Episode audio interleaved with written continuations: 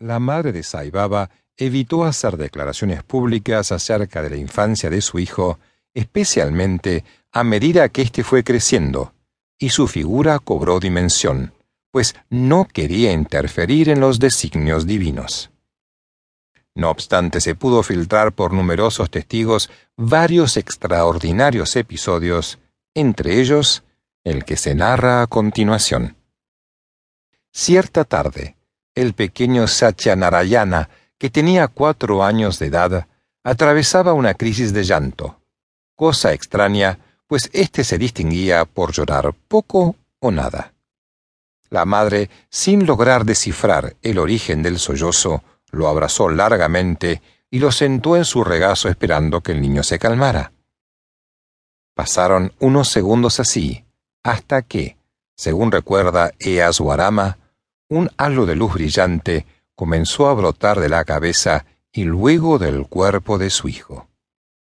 El halo se expandía y parecía el correlato mismo de su bienestar, de su recuperación tras los minutos angustiosos vividos inmediatamente después. Por lo demás, el pequeño jugaba normalmente con otros de su edad, con el detalle de que lo entusiasmaban en particular los animales.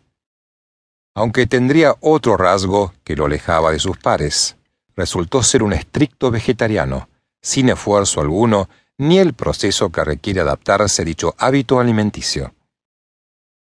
Al resultar inevitable que Saibaba llamase la atención de la vecindad, algunos de su edad llegaron a burlarlo en forma violenta.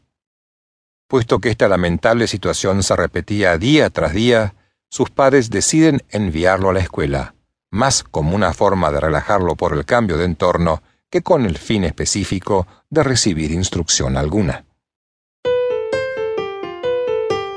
El niño divino. Así, el futuro Saibaba ingresó a los siete años en la escuela elemental de Bukapatnam, a cuatro kilómetros de su casa. Diariamente caminaba cuatro mil pasos y al regresar, aún exhausto, le sobraban energías para narrar a su familia las muchas cosas que habían sucedido durante el día en la escuela y que lo llenaban de entusiasmo. Sin embargo, su carisma habría generado antipatía de parte de sus propios compañeros y profesores, con quienes llegó no pocas veces a tener serias disputas. Una anécdota correspondiente a aquella época menciona que un maestro llamado Kondapa descubrió que Satya no anotaba su dictado, y al preguntarle el motivo, el pequeño explicó que no necesitaba hacerlo, pues sabía lo que su docente estaba tratando de transmitir en ese dictado y además podía retener en su memoria ese conocimiento sin necesidad de escribirlo.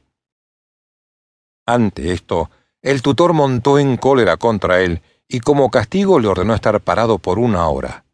Pero el adulto, al intentar levantarse de su silla, no pudo ni siquiera estirar las piernas, pues no le respondían, permaneciendo alumno y pupilo totalmente inmóviles por espacio de una hora. Transcurrido ese tiempo, Baba le indicó a su profesor, Ahora sí, los dos podemos movernos.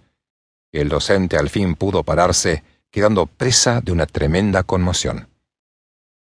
Al finalizar su periodo escolar, Saibaba había sido declarado el mejor alumno del área de Penunconda, y poco más que idolatrado por sus condiscípulos y maestros. Por si no fuera suficiente, los habitantes de Pukapatnam organizaron una procesión en honor de quien ya consideraban como el niño divino. Por estos días se hacen frecuentes las materializaciones de todo tipo de cosas materiales en sus manos, dulces, juguetes, relojes, alhajas y otros objetos que regalaba a niños o personas que de alguna manera se sentían identificados con los mismos. Aunque lo más común para el niño sería materializar el vibhuti, una ceniza sagrada que hacía brotar de sus manos y regalaba a sus fieles para que la llevasen siempre consigo, pues poseía propiedades curativas. La misión de Saibaba en la Tierra. Sus biógrafos coinciden en señalar el día 8 de marzo de 1940 como el comienzo del proceso que lo llevaría a la auto